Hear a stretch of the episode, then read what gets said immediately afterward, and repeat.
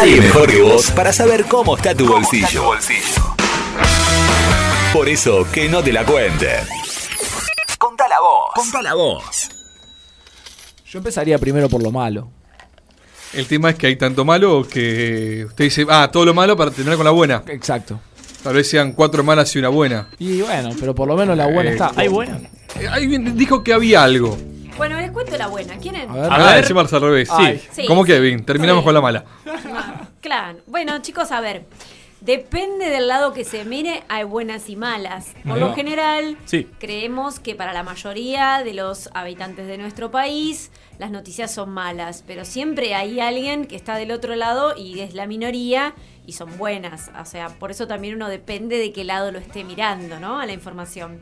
En este caso vamos a hablar de la cuota Hilton, que no sé si saben qué es la cuota Hilton. No. Soy sincero, No. Claro. no. Entonces dije, bueno, voy a arrancar por explicar para aquellos que no tienen ni idea qué es. Es un cupo de exportación de carne vacuna que es de alta calidad, tiene que tener obviamente un montón de requisitos y que se envía a la Unión Europea, este, bueno, justamente en, en este mercado que es el mercado de la carne. La que consume Messi Suárez, por ejemplo. Algo así, Bien. seguramente, seguramente. El origen, bueno, de esta cuota Hilton viene de este, fines del año 1979 y son cortes de carnes de animales bovinos de edad comprendida entre los 22 y los 24 meses. Tienen dientes incisivos, bueno, tienen determinadas las pasturas, por supuesto, son exclusivas. La alimentación, el peso, ¿no? Que tienen que llegar no puede exceder los 460 kilos vivos. Bueno, y otra serie de requisitos y los tipos de cortes son, o lo mejor dicho, como, como si fuese, bueno, ¿cómo se llama? A ver, el bife angosto, cuadril, Sí. lomo, nalga de adentro le llaman, nalga de afuera, bola de lomo y el bife ancho. Bien. Todos esos cortes integran la cuota Hilton. Y hay determinados frigoríficos que participan para, para la exportación, digamos. No es que cualquiera dice, ah, tengo ganado y quiero exportarlo. Bueno, Claro, no. No. Hay una preselección. En realidad es como que tenés que cumplir, digamos, Ah, con un montón requisitos. de parámetros para poder hacerlo. Sí. Bien. Tal cual. En este caso, bueno, la noticia viene de la mano de que la cuota Hilton eh, en realidad para, se planifica, ¿no? Eh, y tiene muy buen rendimiento en lo que fue eh, el, el, digamos, el tiempo que llegamos hasta acá. Así que en realidad, pese a la pandemia, se logró un cumplimiento del 94,2% e ingresaron aquí a la Argentina 283 eh, millones de dólares aproximadamente. Bien. ¿Esto qué significa? Pues se- claro, se hace como un presupuesto, se dice, bueno, vamos a exportar tanta cantidad a lo largo del año.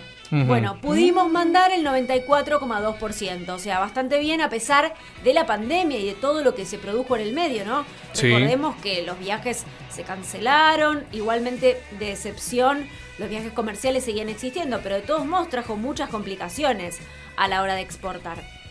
Así que vino bien e ingresaron todos esos dólares a nuestras arcas del Estado. Ahora, ustedes me dicen, y es mucho, sí, pero ¿qué pasa? Es poco porque si lo vemos desde el lado de que necesitamos Claro. dólares, Sí, porque también hay que ver el precio que tenemos de dólar, la Sí. situación del país, También. la deuda que tenemos con el Fondo Monetario. Eh, con, con lo que ingresa, no, no- creo que nos alcanza a pagar la deuda que... Y hay novedades. sí. hay Que esa, esa novedades. también es la buena, de que los mercados hayan reaccionado de forma positiva. Bien, atento a la, a la semana de minutos. Que, Mm, Muy bien. Vamos. Sí, eso también es una de las buenas. Hubo reacción positiva a lo que es esta negociación que va y viene, va y viene. Esperemos que tenga un final feliz, como le llamamos. Hay muchos que dicen que, bueno, por lo menos desde el gobierno informan que la propuesta hasta acá llegó. O sea, ¿qué se hace, digamos? Negociar Sí. en que o sea, explicamos desde cero. A ver, hubo gente inversionista que le prestó dinero a la Argentina que compraron esos bonos. Voy a hacerlo muy fácil, muy llano, muy simple. Muy por arriba. Me encanta. Y no voy a hacer distinciones entre, digamos, después si quieren en detalle lo armamos otro día. Entonces, hubo gente que le prestó dinero a la Argentina, hubo gente que también que es muy poderosa, como estos que se escucha mucho el BlackRock, vieron los grupos económicos que tienen poder.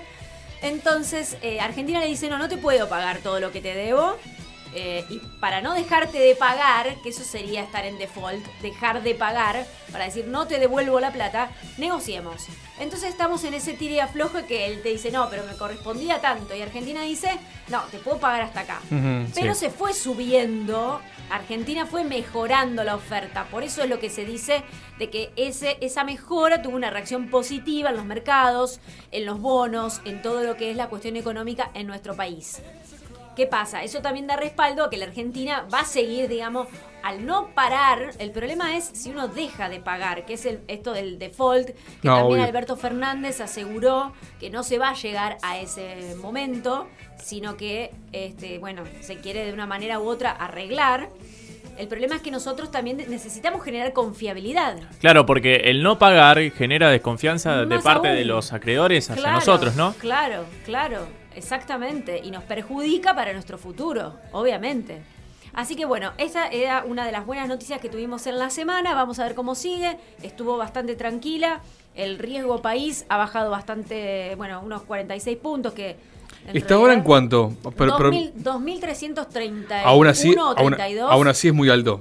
Aún así, es muy alto, sí, pero hemos llegado en Sí. crisis a niveles de 7000. Ujú. O sea, Donde, eh, por supuesto, el que tiene que venir a invertir y demás, mientras más alto es el riesgo país, menos deseo y ganas tiene aquel que quiere venir a poner plata acá. Claro, en realidad lo que van a hacer es decir, cuanto más riesgo hay, Sí. es más improbable que después te paguen. Claro. Pero En- el que, digamos, solamente eso, ¿quién lo hace? Y los inversionistas que ya están en un nivel de, de que se arriesgan, de que van, están en otro nivel. Sí, no, por supuesto, que tienen para invertir un buen monto. Claro, y que hay algunos, y justamente se le llama también a los fondos buitres que están ahí siempre eh, eh, como a la casa de esas inversiones que a veces les sale bien y a veces después tienen que estar detrás de, este, bueno, que le devuelvan el dinero.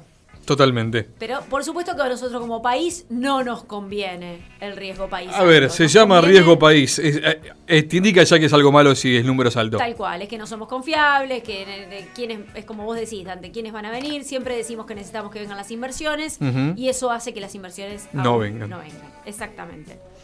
Bueno, y otra de las noticias que se estaba esperando era el tema del ingreso familiar de emergencia, que es el tercer pago que ya Sí. se confirmó y que esa es una buena noticia también, de que se va a pagar los 10 mil pesos.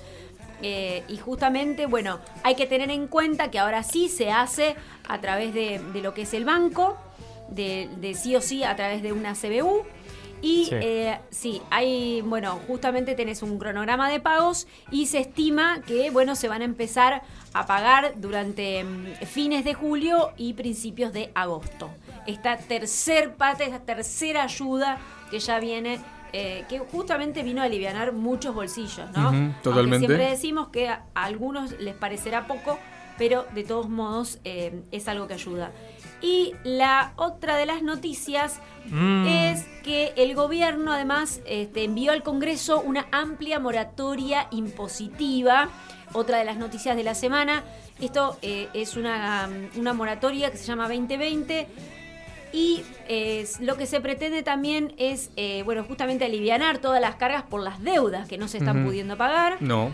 Va a ser bien amplia, ya luego se conocerán todos los detalles. Esto va a ser para las deudas vencidas hasta el 30 de junio del año 2020.